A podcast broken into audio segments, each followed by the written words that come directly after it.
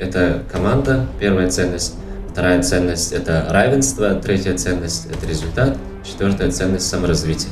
У нас единая цель, но взгляды могут быть разные, да? Каждый может разный подход иметь, каждый может предлагать разные варианты, пути решения этого всего. У Джамагира как руководителя нет отдельного кабинета. И это было бы неправильно, на наш взгляд, потому что как бы все равны. Это упирается во вторую ценность. 3000 долларов. На 36 часов занятия сказала нет, не надо. В наших условиях проводить онлайн занятия это просто невозможно. Привет, это подкаст «Три медведя», «Белый, бурый, панда». Панда – это я, Фархот Хулматов, бурый Бехрус Насрединов, белый Искандар Мирзуганиев. И сегодня мне помогает Зибота Джибаева. Напоминаем, мы говорим про коронавирус, но без паники и без истерик. Говорим о проблемах, о людях, об идеях. Сегодня мы говорим о мотивации в команде, причем команда непростая. Команда программистов – это очень сложный организм. В гостях у нас Джахонгир Джалолов и Фаридун Замонов. Это наши друзья и партнеры, основатели студии «Калибри» и школы «Калибри». Наша сегодняшняя тема мотивации и желания работать в условиях пандемии. Сегодня молодым людям очень тяжело найти работу по душе, чтобы приносило доход и материальное удовлетворение. А особенно тяжело э, начать свой бизнес э, и успешно его вести. Наши сегодняшние гости сумели не только найти занятие своей мечты, но и сплотить вокруг себя команду. Джонгер, в чем секрет твоей мотивации?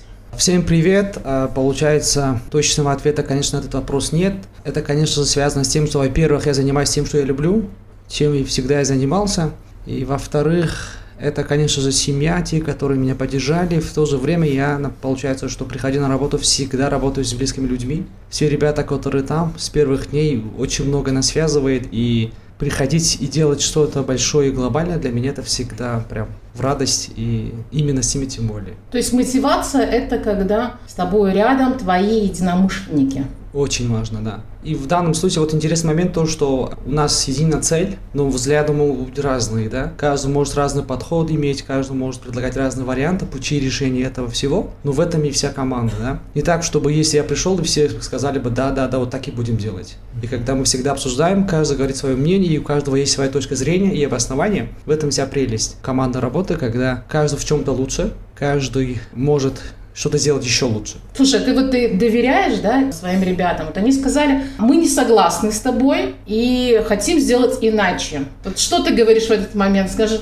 я доверяю вам полностью, ребят, но вы берете на себя такой-то объем ответственности. Нет, нет вот, вот это было бы с моей точки зрения неправильно, с моей стороны, сказать, что окей, раз уж ты считаешь, что так правильно, так и сделаем, но отвечать тебе. У нас такого, как, ну, если можно дополнить, у нас такого этого нету, да, подхода. Да, мы понимаем, вот представим, сидим, обсуждаем, у нас есть проект, и следующий шаг у нас должен быть таким-то. И ребята говорят, представим, Фаридун или же Абу Амр говорит, что давайте поступим так-то. И если он сможет обосновать и обсуждаем, окей, мы так и делаем. Почему? Так как все равно никогда невозможно, по опыту скажу, никогда невозможно предсказать, что вот этот путь все-таки идеальный и этот самый лучший. По-любому придется тестировать в виде спринтов, да, попробовать одно, не получилось второе, не получилось третье. И поэтому лучше всего все-таки довериться. Конечно, не говорить то, что ты теперь, получается, за это отвечаешь. По-любому ответственность наша вся. Вместе ее делим. Вместе выходим из такой ситуации, если, получается, у нас не получилось что-то. Есть какая-либо задача, не проблема, да, заметьте, а просто задача какая-то, которую надо решить, мы ее вместе решаем.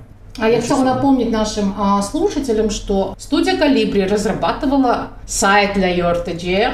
Да. Да.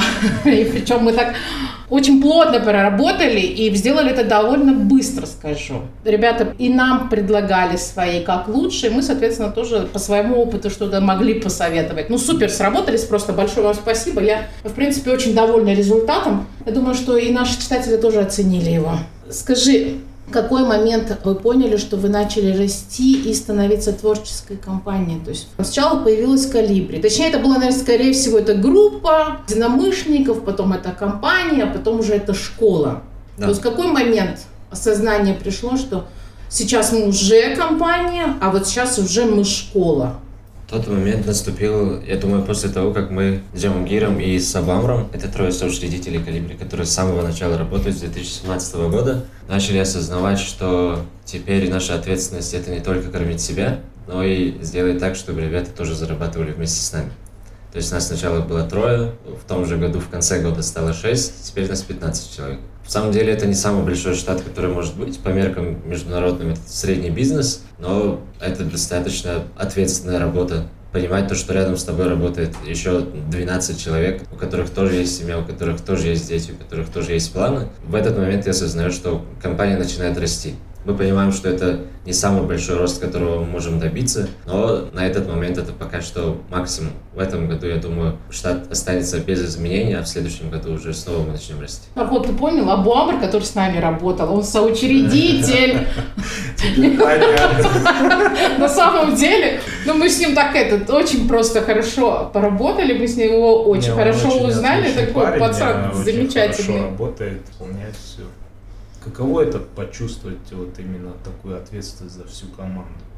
Не страшно ли это? Для меня, если честно, это впервые. Я никогда не работал, никогда не создавал вместе с другими партнерами свой бизнес. У меня всегда была наемная работа. И это было семь раз до того, как мы начали э, работать над Калибри. Признаюсь, это не самое простое занятие, которое есть. Но осознавать то, что рядом с тобой есть еще и другие, если бы я был один, это было бы в три раза страшнее, чем сейчас.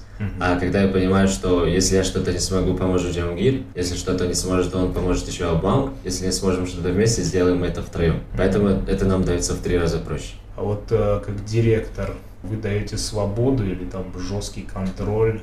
Железная дисциплина. Железная дисциплина, Там да. пришли в 8, ушли в 5, в 6. Как там? Нет у нас э, требований касательно времени, касательно вот таких прям дисциплины такой-то. Почему? Так как, а, опять-таки, да, вот в нашем случае, в нашей сфере деятельности, я считаю это неправильным. Не только в нашем, во многих. Во многих, к сожалению, все это осознают. Почему? Так как для нас представим, что есть заказчик, есть э, контракт, есть клиент, есть дедлайн. Для меня, как руководителя Фордун, для всех ребят, достаточно, чтобы в срок это выполнить. А это как сделать, в какое время сделать. И даже вот в случае того, когда мы перешли в удаленку, да, ребята работали, например, может быть, после обеда, когда полночи. Разработчик чаще всего так и работают, да, тем более, когда дома, когда уже ночью все тихо, мирно, то они сидят и работают. Но это Да, же надо быть- же все равно как-то. Согласен с этим, но мы ни- никак не старались. Даже были предложения, что давайте у всех установим в компьютерах там разные программы, да, чтобы оно контролировало время и так далее. Но это не даст эффекта. Это, во-первых, было временно, во-вторых, а, ну не будем усугублять то, что уже есть. Но все равно, независимо от этого, получается, что у нас жесткой дисциплины нет. Начиная прям с какой-либо формы, да, когда в любой форме приходим. А, рабочее время от 9 до 5. Как в свое время в начале было 8. Мы все ребята сели, обсудили, что у нас в городе с транспортом не так уж легко. Давайте с 9, без проблем. Не было даже там вопроса, а стоит ли, а может, да, сядем, посчитаем, сколько часов в неделю получается, да, и чуть, может быть, меньше, а почему я должен платить, если часов меньше, то ему тоже зарплату. Вообще таких-то мыслей не было. Если так комфортно, давайте так и сделаем. Ну а если опоздает, к примеру, человек? Кстати, мы это тестировали один раз. И не получилось, Как да? истинно эти компании, мы всякий раз тестируем какие-то решения на нашей компании. В 2017 году, как только мы основались, поначалу это была полная свобода действий. Во сколько хочешь, во столько и приходи. Но мы начали понимать, я даже на своем примере, что я начал приходить некоторое время в 11-12. Если даже моя продуктивность стопроцентная по сравнению с каким-то прошлым периодом, я понимал, что это сказывается на недовольстве моих коллег. То есть это, в принципе, какая-то социальная несправедливость. Поэтому даже были в некоторый момент штрафы, там, опоздал на час, сколько это самон, на два часа, сколько это самон. Но это дико раздражало всех, поэтому мы поняли, что это не работает. Система штрафов не работает. То есть самое главное в вашей команде быть примером, да? А вы считаете, что если я прихожу вовремя, тогда ребята подтягиваются. Да. Если я расслабляюсь, и ребята расслабляются. Так есть. Программисты вообще, если честно, ну это мой личный вывод, они довольно-таки расслабленные люди, иногда они просто ленивые. Или у вас не такие, или они такие все прям продуктивные, не расслабленные. Может, как-то иначе вы их подбирали. Потому что на моем опыте их было очень много довольно расслабленных. Есть, может быть, два типа, да, если так очень грубо разделить. В целом программистов. Одни из них, они всегда такие лидеры, которые все делают и прям в точь в точь, даже больше всегда. А есть другие, согласен, то, что когда ты уверен, что они могут больше сделать, нежели сейчас. Но независимо от этого, а, мы тоже, конечно, вначале были такие трудности, проблемы.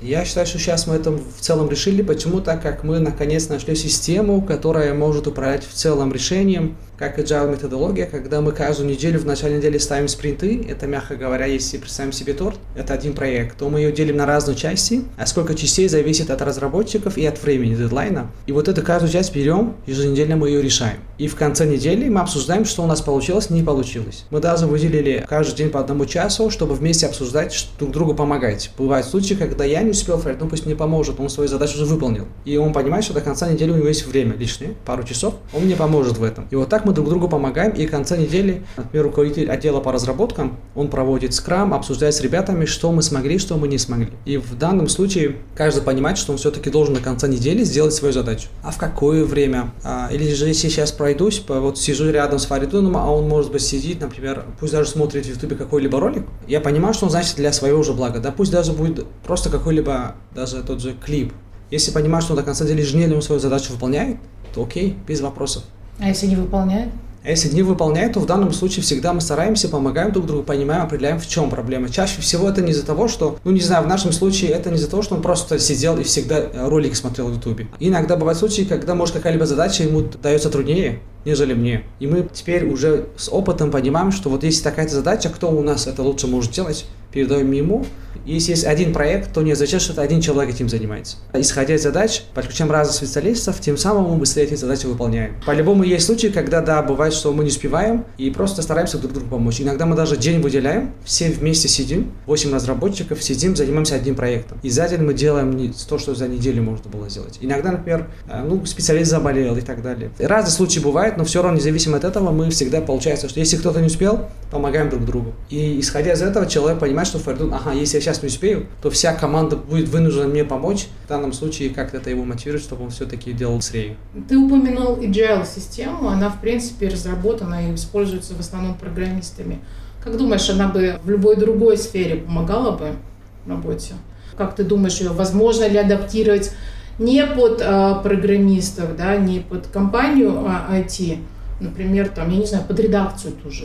Касательно agile методологии, то а, в нашем случае это тоже было непросто. И сейчас, прям как я осознаю, почему так как зависит, конечно, от количества специалистов. К примеру, зависит от того, что есть у вас а, ресурсы человеческие, ребят, специалистов, которые будут считаться продукт-менеджерами, да, который будет следить за тем, чтобы продукт создавался правильный, все задачи выполнять своевременно. Скрам-мастер, отдельный специалист, который проводит это все. Следит в целом за тем, чтобы все задачи выполнять своевременно. И в то же время те ребята, которые занимаются уже непосредственно самой работой. В нашем случае до сих пор мы совмещаем Например, я и руководитель отдела по разработке мы совмещаем как скрам и плюс продуктового менеджера чтобы продукт в конце получался правильным. А если говорить о том, что можно ли использовать во всем, конечно, думаю, что нет. Если это проектная работа, где задачи должны делиться, и они выполняют в военное время, то обязательно, да, нужно использовать. И для разработчиков это прям сто процентов, что нужно. И а, это нам сейчас очень помогает. А какую программу вы используете для планирования Мы сейчас используем Asana.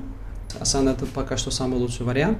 Mm-hmm. То, что всем подошло, и Конечно же, мы провели где-то месяц обучения, процесс, да, и так далее. Сейчас уже все ребята привыкли, мы сейчас по нему и работаем. Uh-huh. Где ведем все проекты, дедлайны, что выполнено, что не выполнено. Все очень просто по факту. Это всего лишь одна доска, да, где три столбца, что мы должны сделать, что мы сейчас делаем, что уже сделано. Просто программы берут это все в разных видах, показывают в виде календаря, в виде просто таймлайна и так далее. Отлично, Фаридун, а вот э, принцип вашей студии, есть ли у вас какой-то там свод правил э, или кодекс как Есть, есть, конечно. Э, в самом начале мы осознавали, что каким-то образом надо строить нашу культуру корпоративную. Поначалу мы не понимали, как это делать, потому что только читали в книжках и было такое неоднозначное мнение, может это и в теории останется. Но постепенно мы начали это строить, когда в команде в 2017 году уже стало 6 человек – мы один раз в год начали проводить стратегические сессии. Каждый человек писал, кем он видит себя сейчас, через несколько лет и какую позицию он хотел бы занимать. И это уже вошло в нашу традицию. Окончательно мы закрепили наши четыре ценности в декабре прошлого года. Это была стратегическая сессия как раз-таки под Новый год. И основные принципы, которые хотели закрепить наши же коллеги. Это команда, первая ценность. Вторая ценность – это равенство. Третья ценность – это результат. Четвертая ценность – саморазвитие. Вот это четыре основные ценности, которые действительно работают. Допустим, если какой-то сторонний человек придет в нашу компанию, поработает с нами одну неделю, он поймет, что, например, у Джамангира как руководителя нет отдельного кабинета. И это было бы неправильно, на наш взгляд, потому что как бы все равны. Это упирается во вторую ценность. Третья ценность – это результат. То есть невозможно, чтобы разработчик что-то делал, делал, делал, у него в конце ничего не получилось. Результата нет, а он должен быть. И саморазвитие – это четвертое. В самом деле она четвертая не потому, что она менее важная. Ее можно было бы даже поставить первой, но ее суть заключается в том, что когда приходит в команду новый человек, мы его стараемся подтягивать месяц, полтора месяца. Но если дальше он сам себя не развивает, то, к сожалению, не получится жить. То есть программа адаптирования для новых членов команды у вас есть? Да, обязательно. А как попасть, как стать членом вашей команды? И вы сейчас сказали, что в этом году вы не собираетесь увеличивать штат, но на следующий год возможно. Что для этого нужно сделать ребятам? Как вы ищете сами программистов? Вы даете объявления, вы ищете через знакомых, либо ребята приходят сами? Последний год, признаюсь, достаточно э, много заявок, особенно от молодых людей, от, от школьников 11 классов, от студентов, которые хотят через стажировку попасть к нам, и это действительно возможно. Наименее эффективный метод для нас – это набор персонала через объявления, потому что приходят достаточно разные люди с достаточно разными взглядами, и нам с ними сложно сработаться. Это в основном происходит через университеты, так как Джамагир оканчивал политехнический, у него там есть знакомые среди преподавателей. Некоторое время они, допустим, два-три раза в году они рекомендуют, что есть вот такой студент, у него вот такой потенциал, его можно потянуть. Да, да, да. Это, в принципе, я тоже слышала, в принципе, и нам тоже рекомендовали именно так. То есть э, советы преподавателей, когда они видят готовый потенциальный материал, да, там, например, да. среди студентов, ну, материал, конечно, в кавычках, все они их рекомендуют. В принципе, я думаю, что ваша школа, мне так кажется, что ваша школа «Калибри» была создана именно для того, чтобы вы взращивали в первую очередь для себя кадры. Так есть, да. Потому что это э, на второй год нашей работы стало достаточно большой проблемой, когда э, приходил человек со стороны. Это в самом деле был и наш косяк, потому что мы не совсем хорошо разбираемся в управлении персоналом, никто не учился на HR, и нам приходится самим каким-то образом все эти знания выбирать в себя. А, но люди уходили по самым разным причинам. Допустим, он стал очень хорошим, например, маркетологом либо разработчиком, и как бы его путь на этом закончен. И мы понимали, что вся проблема заключается в том, что этот человек не рос изначально в нашей культуре. Поэтому мы пришли к такому решению, что если среди нас есть разработчики, маркетологи, дизайнеры, то, соответственно, эти люди имеют какую-то способность передавать знания другим. И в декабре прошлого года полгода назад как раз-таки мы основали школу «Калибри», и основная цель, как вы сказали, заботы, как раз-таки взращивание наших кадров. Человек приходит, учится в нашей школе, за это и платит заодно, хорошо же, вот, и постепенно переходит в нашу команду. Со всех курсов, которые мы прошли, это было три курса по разработкам, мы взяли пока что одного. Сейчас один человек с нами работает, который окончил наши курсы. Ну, в принципе, тоже неплохо для первого полугода. Скажите, сейчас что школой? То есть сейчас в нынешних условиях пришлось трансформировать многие вещи. С ребятами что? Занятия не проводятся, потому что это все еще опасно в, в нашей ситуации. Первый месяц э, мы проводили только онлайн-занятия через Zoom, и порядка 70% от всех учащихся сказали, что у них такой возможности нет. Uh-huh. Либо по причине того, что интернет слабый, либо он очень дорогой. И мы поняли, что в наших условиях проводить онлайн-занятия это просто невозможно. Сейчас мы стараемся работать над тем, чтобы создавать онлайн-ресурс. Я думаю, до сентября мы уже получим готовый продукт, который будет работать именно на внутреннем трафике. Наверное, люди из-за рубежа не поймут, что такое внутренний и внешний трафик, но в условиях Таджикистана это прям очень актуально чтобы, чтобы мегабайты просто так не тратились. Слушай, но это тоже нереально. У сотовых операторов а, нет тарификации внешнего и внутреннего трафика, к сожалению. Да, поэтому онлайн-образование пока что очень сложно. Я надеюсь, что совсем быстро, уже совсем скоро этот коронавирус пройдет, и мы снова начнем заниматься. Да, мы тоже, кстати, об эту проблему разбились. Мы собирались э, начать тоже готовить для себя кадры и параллельно обучать начинающих журналистов. И когда посчитали, сколько на один час уходит гигов интернета, гигов, не мегабайт, гиги, а, там полтора в среднем, да, на зуме идет расход, я поняла, что ребята просто не будут готовы к тому, чтобы обучаться, да, это очень дорого выходит. У нас позволяет, да, возможность оплатить интернет там 20 ребятам. 3000 долларов на 36 часов занятия. Сказала, нет, не надо. Давайте другой выход искать. И поэтому сейчас мы думаем о том, чтобы сделать просто онлайн-уроки, записать их. Тем не менее, сейчас вы вообще всех ребят распустили своих. Что со школы, да. А с работы? С работы мы уже как неделю работаем в штатном режиме. Абу Амур, да, сказал, что целый день в маске. Вы действительно целый день в маске проводите, но это тяжело как-то, может быть. Ну, в целом у нас тоже, если, например, если расстояние, если я там, не знаю, вот в офисе также сидим, то без масок, конечно же, да, надо просто исходить а, прям из дистанции, из случая, если подходим друг к другу в масках, общаемся, а, опять-таки цель, как мы все друг другу говорим, это не то, что мы сами, а чтобы ради родных, близких не хотелось бы рисковать, поэтому так, а по факту а, Слушай, ну вот смотри, сейчас вы сказали, что а, в принципе на удаленке было все нормально. Что ж вы решили их опять вернуть в офис? А, Еще и заставили работать Было все нормально, но мы хотели, чтобы было отлично, поэтому все равно, если честно, сказывается удаленка. Потому что, вот смотрите, у у нас есть, скажем, три основные ветви, да, это те люди, которые работают э, с клиентами, это наши специалисты. Есть блок разработчиков, есть блок вот дизайнер, маркетолог, это вот мы с- со своим коллегой. И получается, что если разработчик просыпается в 12 ночи и работает с 6 утра, с ним не может связываться э, клиентский менеджер, потому что он работает с утра. Поэтому вот такая несостыковка, она все равно очень сильно сказывается на эффективности работы. Допустим, клиент делает какие-то поправки, а менеджеру нужно э, ждать еще 12 часов, пока, не знаю, пока разработчик усядется за компьютер, либо проснется. Либо наоборот, если клиентский менеджер работает ночью, это практически невозможно, потому что клиенты в это время спят. Поэтому пока что удаленка это не, не самый приемлемый вариант. Я не скажу, что это было прям провально. Да, мы работали, да, дедлайны соблюдали, но все равно это не та эффективность, которую мы хотим. И могу добавить то, что, а, к примеру, странно, но в этот период а, удаленки у нас результаты лучше и по задачам, и по финансовым, по всем.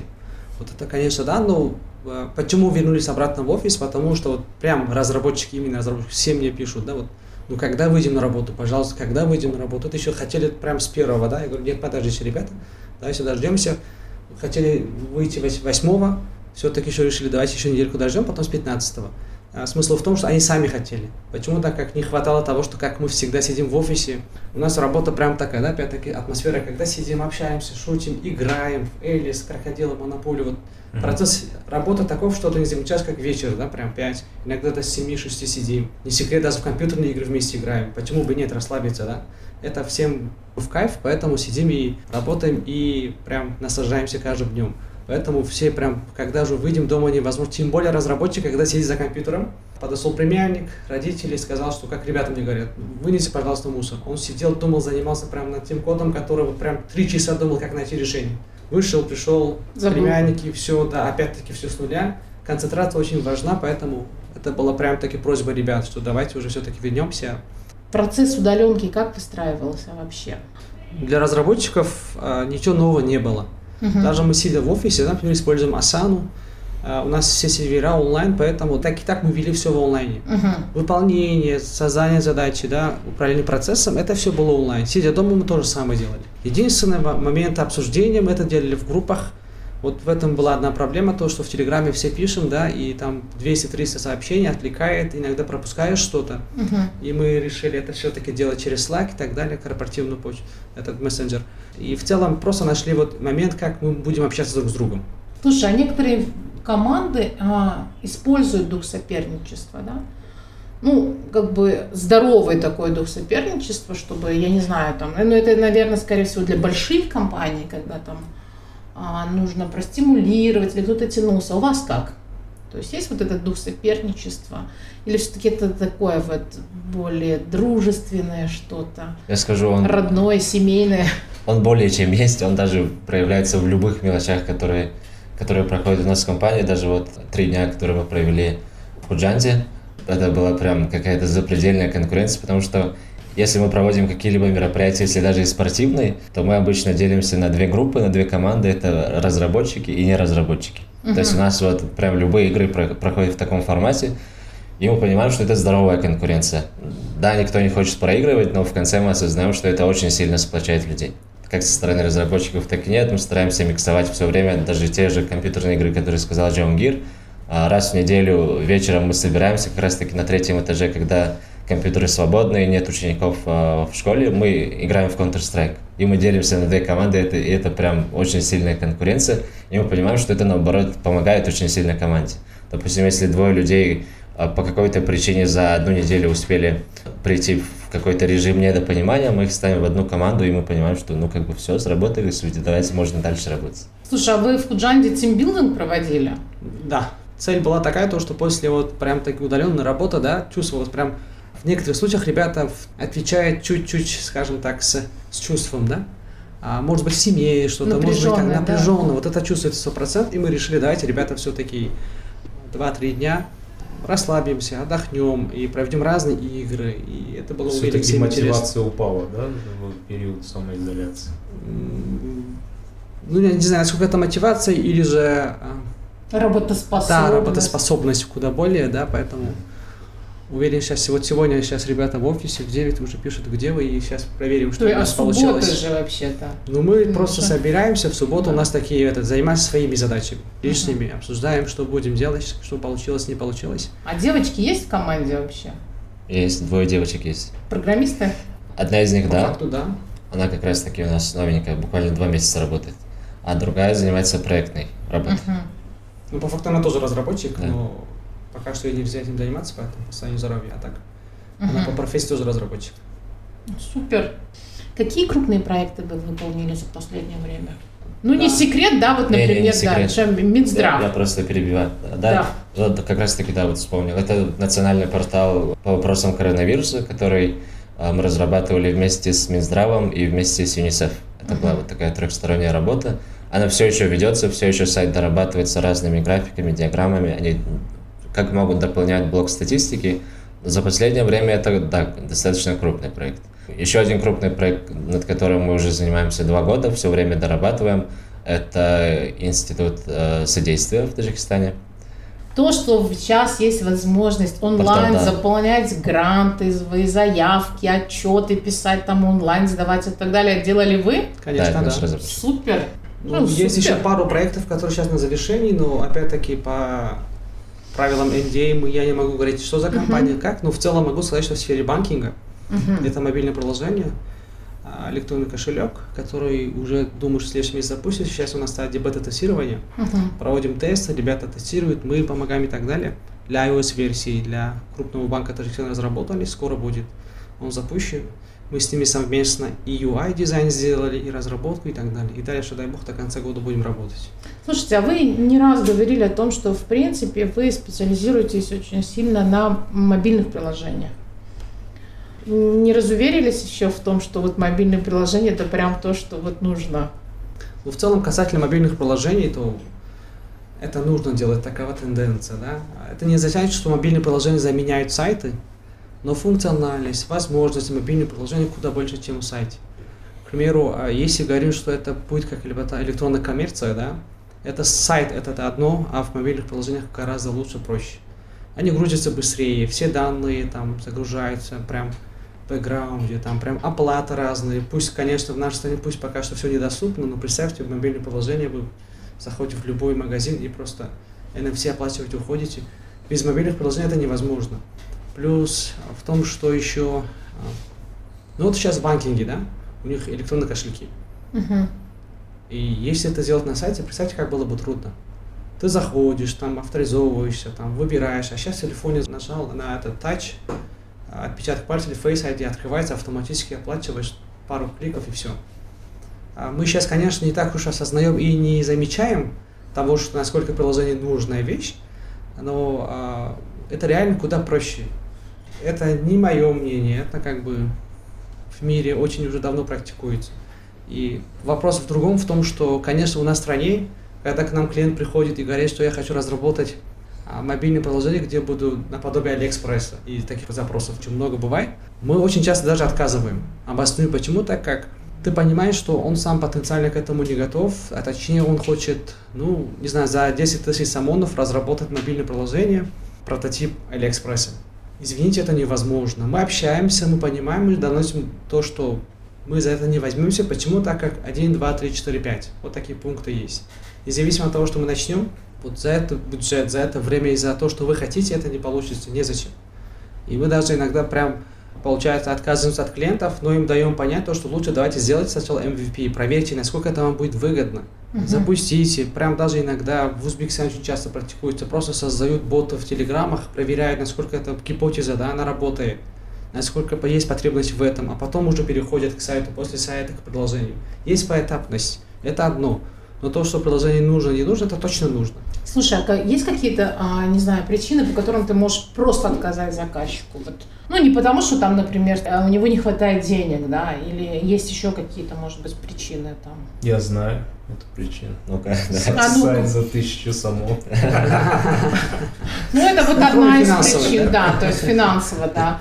А, например, еще же есть, может быть, какие-то. Он тут приходит заказчик тебе, Да. там деньги у него есть, в принципе, ты понимаешь, да, что все нормально, он там согласен по деньгам решить вопрос. А вот есть еще какие-то причины, по которым можешь отказать? Ну, мы не отказываем, а чаще всего он понимает, что, окей, мы после беседы, мы первая встреча всегда с клиентом для нас просто дружеская беседа. Мгм. И если честно, мы даже не пытаемся, я лично не пытаюсь просто продавать, и ребята то же самое, что вот покупай это, вот это, дай мы тебе сделаем скидку. Это, вот это все не работает, мы давно это уже понимаем, осознаем, что ценой или, не знаю, снижением цены, или просто говоришь, что вот мы лучше так-то, так-то, вот так, поэтому давай сделаем мы тебя и кто-либо другой. Нет, мы просто беседуем, понимаем, что он хочет. Если я понимаю, что он хочет, вот, например, говорить, что Джон Гир или вот Фаридун, а, вот разработай сайт, чтобы я вот, а, ну, пусть будет новостной какой-либо сайт, а, для СМИ, и я хочу, чтобы у меня после того, как вы разработали сайт, и через месяц продвижения, чтобы у меня было там, не знаю, а, 5000 уников или 10 тысяч. Ну, посещений и так далее, 100 тысяч посещений а, пусть неделю в месяц. Вот если по- понимаешь, что он от тебя ожидает того, чтобы ты разработал, и в ответ, в результате он получил уже деньги, мы за это никогда не беремся. Мгм. Я понимаю, что э, человек не осознает того, что разработка не означает, что уже ты получишь прибыль. Разработка продукта всего лишь может быть 10% работы, которую нужно сделать в любой сфере. Там нужна команда, там нужен потенциал, там нужно прям продвижение, маркетинг, я не знаю, все-все другие все аспекты, которые куда более важнее, чем разработка. Разработка всего лишь продукт, Мгм. который ты получаешь и дальше сам должен развивать. И получишь ты прибыль, это, извини меня, это уже твоя задача. Не задача разработчика. Мгм. Или тем более винить разработчика в том, что потом, что я не получил от этого деньги.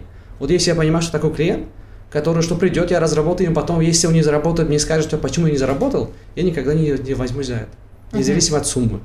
По-любому это недовольный клиент, он точно другим будет говорить, что ребята мне не сделали то, что я хотел.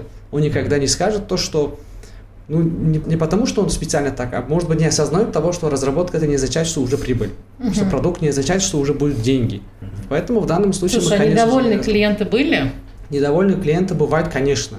Но Мгм. мы а, всегда ставим планку. Иногда бывают проекты, которые полгода длятся, больше.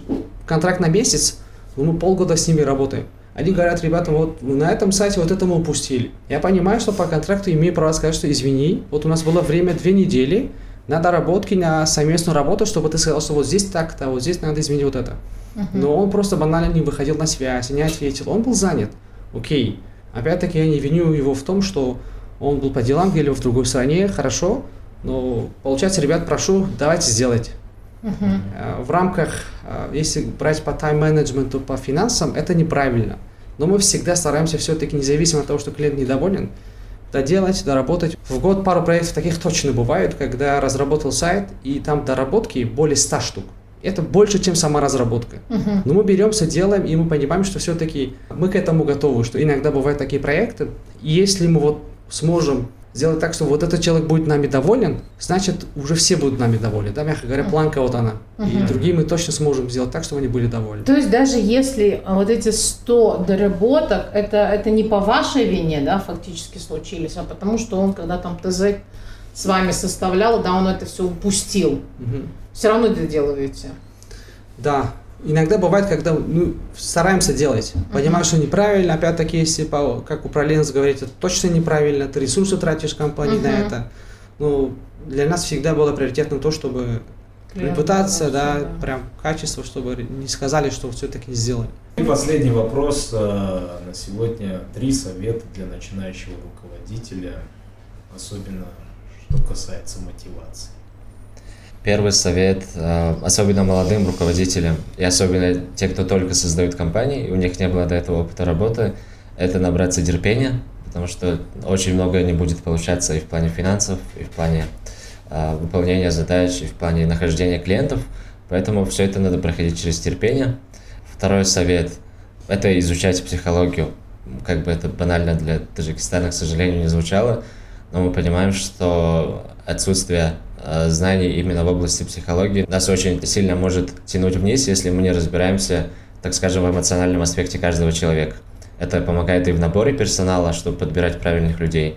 Это помогает руководителю при общении с каждым отдельно взятым человеком.